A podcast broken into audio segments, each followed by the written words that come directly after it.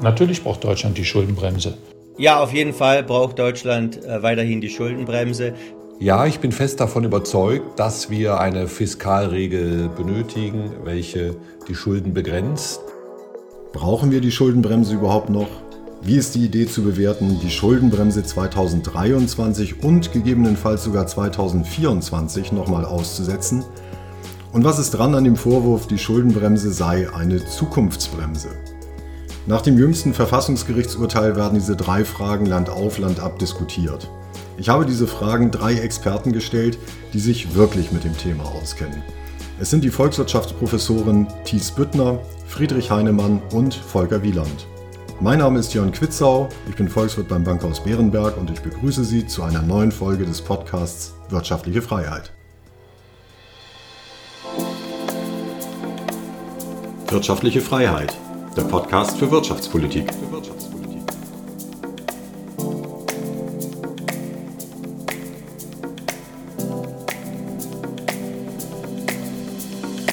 Seit nunmehr zweieinhalb Wochen steht Deutschland haushaltspolitisch Kopf. Das Bundesverfassungsgericht hat am 15. November 2023 entschieden, dass das zweite Nachtragshaushaltsgesetz 2021 mit der Schuldenregel des Grundgesetzes Artikel 109 Absatz 3 besser bekannt als Schuldenbremse, sowie mit den Artikeln 110 Absatz 2 und 115 Absatz 2 des Grundgesetzes unvereinbar ist. Mit dem Nachtragshaushalt wurde damals eine Kreditermächtigung von 60 Milliarden Euro, die im Bundeshaushalt 2021 ursprünglich als Reaktion auf die Corona-Pandemie vorgesehen war, dann jedoch nicht benötigt wurde, rückwirkend auf den sogenannten Klima- und Transformationsfonds KTF also ein anderes Sondervermögen des Bundes übertragen, um sie für künftige Haushaltsjahre nutzbar zu machen. Und jetzt mache ich es kurz. Aufgrund des Verfassungsgerichtsurteils fehlen dem Bund auf einen Schlag 60 Milliarden Euro. Zudem wird der Regierung die Möglichkeit verbaut, sich in einem Notlagenjahr, in dem die Schuldenbremse notfallbedingt ausgesetzt ist, finanzielle Handlungsspielräume für spätere Jahre zu verschaffen und damit die Schuldenbremse zu umgehen. Die Reaktionen auf das Urteil fallen sehr unterschiedlich aus, sowohl im politischen Bereich als auch in der Öffentlichkeit. Die einen sehen die Schuldenbremse als Zukunftsbremse, weil die Schuldenbremse notwendige Investitionen verhindere und die Handlungsfähigkeit des Staates beschränke. Andere sehen in dem Urteil eine wichtige Bestätigung der Schuldenbremse, weil die Politik nun viel stärker gezwungen ist, die Ausgaben des Staates zu priorisieren und mit den vorhandenen Mitteln auszukommen. Die Rechnung für heutige politische Entscheidungen mittels höherer Staatsschulden an künftige Generationen weiterzureichen, sei nun nicht mehr möglich. Doch wie schätzen Experten für öffentliche Finanzen den Vorgang ein? Hören wir dazu zunächst Professor Thies Büttner von der Universität Erlangen-Nürnberg. Er ist Mitglied des Wissenschaftlichen Beirats beim Bundesministerium für Finanzen und seit 2018 Vorsitzender des unabhängigen Beirats des Stabilitätsrats zur Sicherung solider öffentlicher Haushalte. Wie sieht es also aus, Brauchen wir die Schuldenbremse noch? Natürlich braucht Deutschland die Schuldenbremse. Zum einen hat sich Deutschland im Rahmen der Schaffung der Europäischen Währungsunion dazu verpflichtet, die Neuverschuldung durch Regeln zu begrenzen. Zum anderen äh, können wir gar nicht von den europäischen Partnerländern fordern, die Obergrenzen für die Verschuldung einzuhalten und dann unsere eigene Regel missachten oder gar abschaffen. Im Übrigen sehen wir doch täglich, wie schwer sich die Politik tut, den Wünschen von Interessengruppen und ihrer politischen Klientel zu widerstehen. Gerade die letzten Jahre haben das doch deutlich gezeigt. Äh, hier hat die Finanzpolitik nach ihrer eigenen Sichtweise keine Verschuldungsgrenzen gehabt und hat dann doch permanent versucht, Probleme durch Geld adressieren zu wollen, ohne die strukturellen Fragen anzugehen. Und wie ist die Idee zu bewerten, die Schuldenbremse 2023 oder gegebenenfalls sogar 2024 nochmal auszusetzen? Die Karlsruher Entscheidung hat eindrucksvoll vor Augen geführt, dass eine nachhaltige Politik nur innerhalb der Regeln der Verfassung betrieben werden kann. Ich fürchte, diese Botschaft ist in der Politik aber noch nicht überall angekommen. Eine verantwortliche Finanzpolitik sollte sich jetzt darauf konzentrieren, die Exzesse der Vergangenheit zu beenden, sowie Planungssicherheit und Verfassungskonformität der öffentlichen Haushalte wiederherzustellen. Insoweit als noch erhebliche Lasten aus der Bekämpfung der Energiekrise vorliegen, kann dazu gehören, einen letzten Notlagenbeschluss für das Jahr 2023 zu treffen. Ich habe da allerdings Zweifel, denn die fortgesetzt hohen Energiepreise sind ja von der Politik mitverursacht, etwa durch die politische Entscheidung gegen ein Weiterlaufen der Kernkraftwerke über den 15. April hinaus. Für das nächste Jahr sehe ich Gottlob keine Notlage, die eine Verschuldung jenseits der Regelgrenzen rechtfertigen könnte. Die aktuelle Krise im Bundeshaushalt ist ganz sicher keine Notlage und im Übrigen durch die Politik selbst verursacht. Und was ist dran an dem Vorwurf, die Schuldenbremse sei eine Zukunftsbremse? Ja, es ist eine große Aufgabe, nachhaltig zu wirtschaften, weil ja immer heutige Vorteile künftigen Nachteilen gegenüberstehen. Das gilt bei vielen Problemen, denen wir uns gegenübersehen, etwa bei der Geldwertstabilität, etwa bei der Vermeidung von CO2-Emissionen, aber auch bei der Verringerung der Schuldenlast. Den hier überall auftretenden Problem der zeitlichen Inkonsistenz der Politik kann man mit einer Regelbindung im Prinzip begegnen. Das versuchen wir bei der Geldpolitik durch die Ausrichtung auf eine akzeptable Inflationsrate, bei der Klimapolitik durch die Festlegung von Zielen für die CO2-Emissionen, aber auch bei der Finanzpolitik eben durch die Festlegung von Schuldengrenzen. Unabhängige Geldpolitik, Schuldenbremse und Emissionsgrenzwerte sind daher Voraussetzungen für die Erhaltung einer lebenswerten Zukunft. Wenn aber nun eine Erosion der staatlichen Glaubwürdigkeit eintritt, etwa indem man die Schuldenbremse im Nachhinein unterläuft und diskreditiert, verliert man am Ende die Gestaltungsfähigkeit der Zukunft. Soweit die Antworten von Professor Thies Büttner. Die gleichen Fragen beantwortet Professor Friedrich Heinemann. Er leitet den Forschungsbereich Unternehmensbesteuerung und öffentliche Finanzwirtschaft am Leibniz Zentrum für europäische Wirtschaftsforschung ZEW. Zudem ist er außerplanmäßiger Professor für Volkswirtschaftslehre an der Universität Heidelberg. Brauchen wir die Schuldenbremse überhaupt noch? Ja, ich bin fest davon überzeugt, dass wir eine Fiskalregel benötigen, welche die Schulden begrenzt. Eigentlich äh, habe ich dafür zwei Gründe, einen ökonomischen und einen politischen. Der ökonomische Grund ist, auch ein guter Schuldner wie Deutschland ist mit einem begrenzten fiskalischen Spielraum konfrontiert. Also die Fähigkeit Deutschland, des Bundes, der Länder, der Gemeinden Schulden zu machen, sind begrenzt. Äh, diese Grenze, wir kennen nicht genau, wo die liegt, aber die wird einfach dadurch begrenzt, dass die deutsche Wachstumsperspektive begrenzt ist, dass das Wachstumspotenzial Deutschlands fällt mit dem demografischen Wandel. Und äh, gerade auch, äh, wir haben erlebt in den im letzten ein, zwei Jahren, dass auch wir nicht auf Dauer mit einer Null- oder Negativzinssituation rechnen können. Also das Verhältnis von Wachstumsperspektive zu Zinsen hat sich doch wieder ungünstig verschlechtert. Und daher ist Deutschland mit einer auch am Kapitalmärkten mit Grenzen konfrontiert. Und die Schuldenbremse stellt irgendwo sicher, dass diese Grenzen auch nicht schon heute verfrühstückt werden, sondern wir davon auch etwas der Zukunft überlassen. Im Grunde geht es hier um die Nachhaltigkeit, genauso wie in der ökologischen Nachhaltigkeit, darum, dass wir die Dinge nicht auf zukünftige Generationen abwälzen.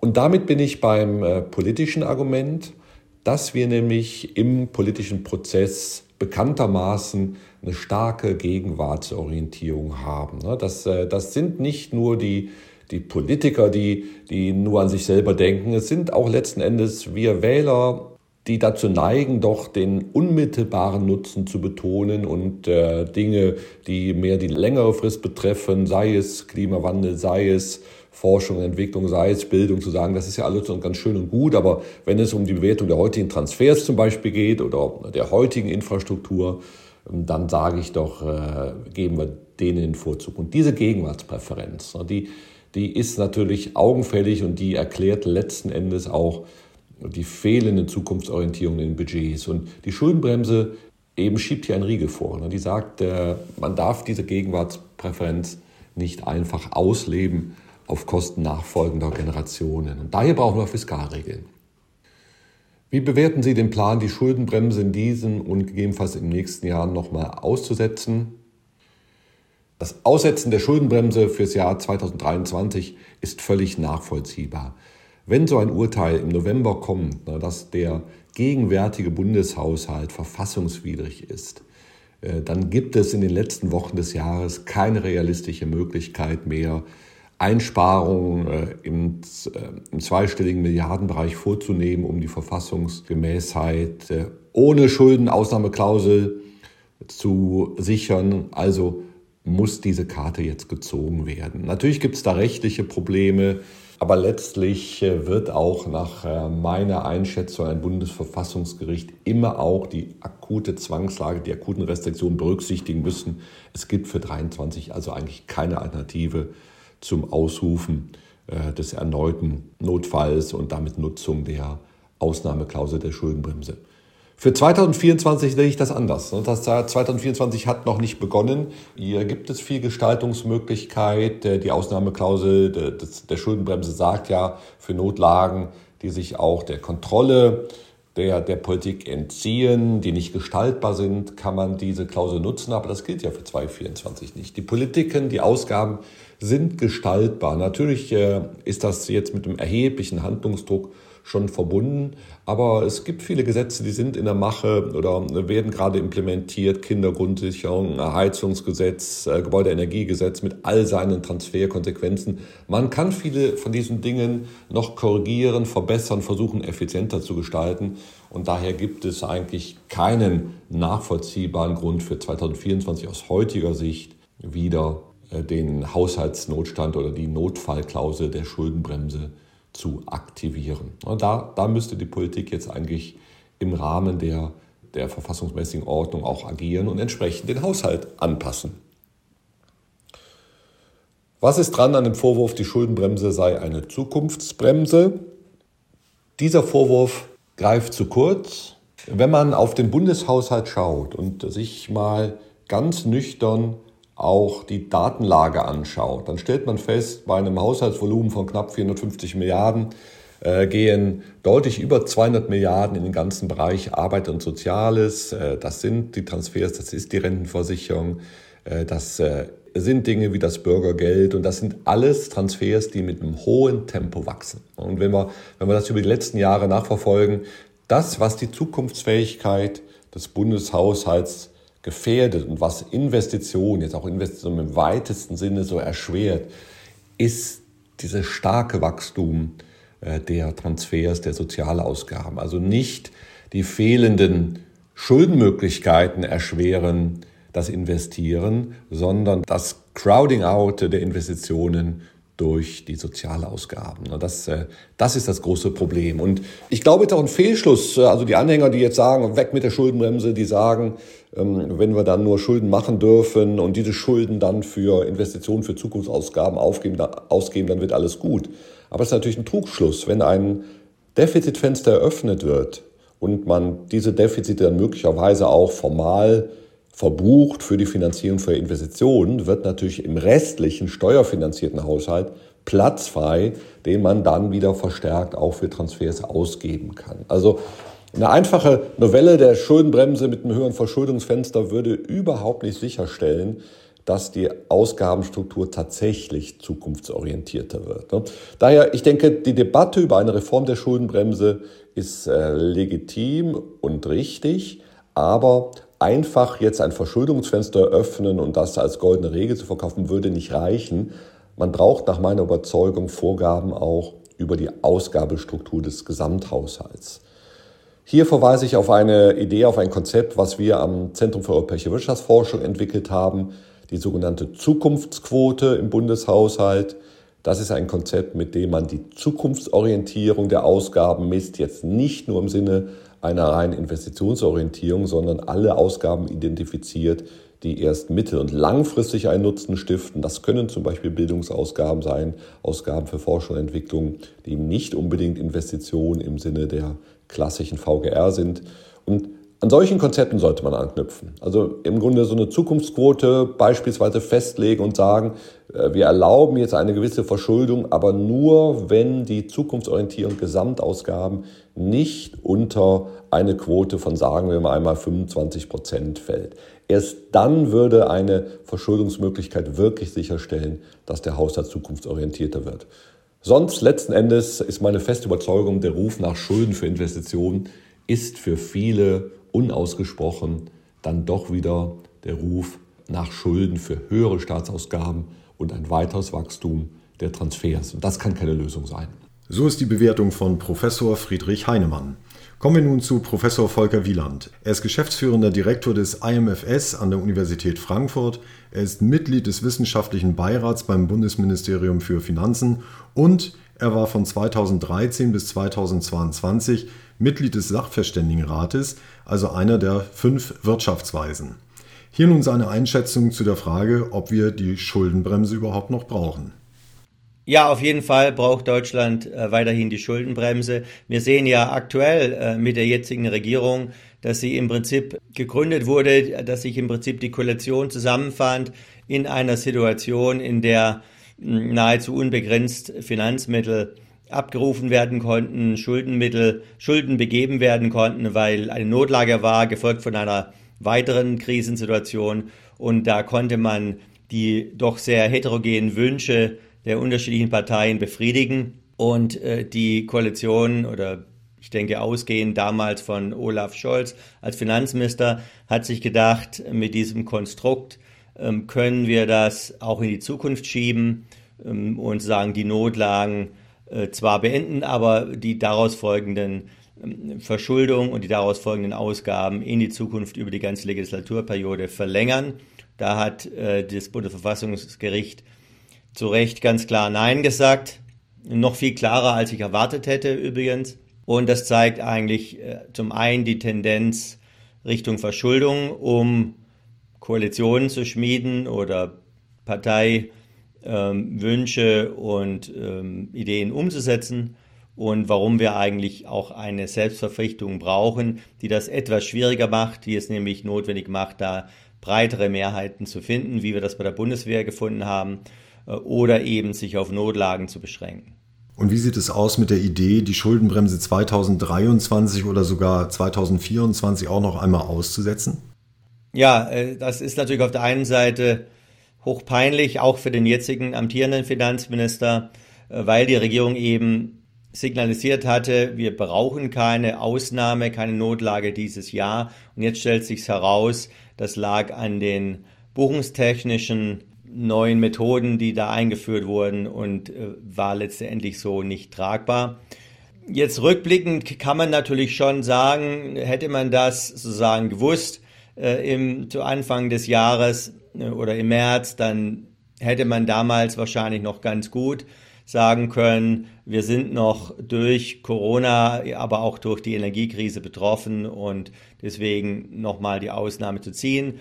Das jetzt retroaktiv zu machen, ist natürlich etwas schwieriger zu begründen, weil letztlich hat es damit zu tun, dass die Bundesregierung praktisch einen Haushalt aufgestellt hat, äh, der nicht verfassungsgemäß war.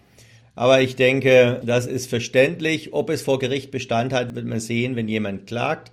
CDU hat, glaube ich, signalisiert, nicht zu klagen, aber ich würde mal davon ausgehen, dass sich da jemand findet. Und äh, dann werden wir sehen. Aber ich kann das im Moment verstehen, sozusagen jetzt die Ausgaben sind schon getätigt, dass man das für dieses Jahr nochmal so regelt. Und ist die Schuldenbremse tatsächlich eine Zukunftsbremse? Naja, zunächst mal denke ich, äh, es ist völlig klar, dass wir jetzt eigentlich nicht mehr in der Notlage sind. Also perspektivisch äh, nach vorne schauen, 2024, 2025, das sind aus heutiger Sicht keine Notlagen. Deswegen jetzt sozusagen schon mit 2024 mit einer Notlage zu planen, das halte ich für falsch. Und äh, das wird sicher auch zu Klagen kommen, falls das versucht wird. Ich halte es für falsch, weil es ist ja so, der Ukraine-Krieg, das ist kein Krieg, das ist kein Angriff auf uns. Ähm, wir unterstützen die Ukraine, aber das können wir natürlich auch ähm, innerhalb der Möglichkeiten. Wir haben jetzt schon für, für die Verteidigung eine große Ausnahme gemacht auf einem anderen Weg, also nicht Notlagenklausel, sondern über das Sondervermögen im, äh, in der Verfassung. Und äh, damit ist ja jetzt auch schon mal einiges an Mittel für die Verteidigung bereitgestellt. Für die Zukunft muss die Verteidigung, äh, wie auch andere wichtige Aspekte, natürlich im normalen Haushalt untergebracht werden. Also wir sind alle ähm, nach vorne gerichtet. Ich weiß gar keine Ausgaben äh, der Regierung, die jetzt rückwärts gerichtet werden. Also es geht immer um heutige oder morgige Ausgaben, die mit äh, der Gegenwart oder Zukunft zu tun haben. Also das Gerede um Zukunft und Zukunftsbremse ist eigentlich Unsinn, ja. Ähm, und auch von Zukunftsinvestitionen zu reden macht nicht viel Sinn, weil welche Investition hat nicht mit der Zukunft zu tun. Äh, es wird dann ja auch sehr schnell äh, klar, dass die Beteiligten alles für eine Investition halten, ähm, auch Sozialleistungen, auch ähm, Staatskonsum. Das ist gar nicht so dumm im Übrigen, weil natürlich auch Sozialleistungen dienen dazu, einen gewissen sozialen Frieden zu haben. Ähm, wir äh, stützen uns gegenseitig. Das ist wichtig für die Zukunft. Ja, das ist ein wichtig. Die Verteidigung ist auch eher ein Staatskonsum, ist keine Investition, ist keine Brücke, die gebaut wird. Aber natürlich ohne Verteidigungsmöglichkeiten ist man Angriffen äh, willkürlich ausgesetzt und äh, das wäre natürlich für das Wirtschaften äh, desaströs. Also äh, eigentlich äh, kann man immer sagen, dass die meisten Staatsausgaben doch eine Investition in irgendeinem Sinne sind. Denken Sie auch an Bildung und Forschung. Natürlich sind das Zukunftsinvestitionen, wenn man das so sagen will. Aber daran wird doch auch klar, äh, dass der Investitionsbegriff nicht wirklich weiterhilft. Das wäre ja die einzige, von, wenn man über Reformen nachdenkt, wahrscheinlich die wichtigste, über die debattiert wird, soll man Investitionen ausnehmen. Und wir sehen doch eigentlich schon, äh, dass es viele wichtige Staatsausgaben gibt. Ähm, und ob man die nun Investitionen nennt oder nicht, äh, viele davon sind sehr wichtig für die Zukunft, aber man muss sie prüfen und abwägen, wo die Prioritäten liegen, was wirklich notwendig ist in den einzelnen Bereichen und was nicht. Deswegen sehe ich auch keinen Bedarf, die Schuldenbremse zu reformieren. Man könnte noch diskutieren, die Schuldenbremse hat keinen Übergang. Ja, also sie äh, geht 0,1, entweder wir sind in der Notlage oder man muss sie sofort wieder einhalten. Das ist zum Beispiel bei den EU-Fiskalregeln etwas anders. Dort gibt es eine Übergangsphase. Dabei ist es aber bei den EU-Fiskalregeln dann so, dass dort immer die volkswirtschaftliche Gesamtrechnung zugrunde liegt. Das heißt, die äh, Art von buchungstechnischen, ähm, ich will jetzt nicht sagen Tricks, aber die, die buchungstechnischen Vorgehensweisen, die man jetzt halt versucht auszunutzen, die hätten da gar keine Rolle gespielt bei den Fiskalregeln, weil dort ist immer, bei den EU-Fiskalregeln immer darauf ankommt, wann werden die Schulden tatsächlich äh, begeben, wann nimmt man das Geld ein und wann gibt man es aus. Da schlägt es sich nieder und ist regelrelevant. Insofern sehe ich auch nicht so viel äh, Grund, sie zu reformieren. Das war die Einschätzung von Professor Volker Wieland.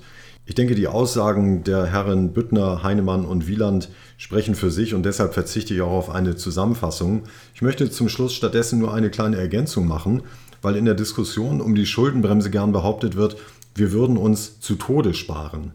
Angesichts rekordhoher Steuereinnahmen auf der gesamtstaatlichen Ebene von gemäß letzter Steuerschätzung 916 Milliarden Euro im laufenden Jahr, einem gesamtstaatlichen Rekordhaushalt von 1,26 Billionen Euro und einer Staatsausgabenquote von rekordnahen 49,5 Prozent ist diese Behauptung, naja, weit hergeholt oder faktisch eigentlich falsch. Wir bleiben dran am Thema und nun wünsche ich Ihnen allen eine frohe Weihnachtszeit.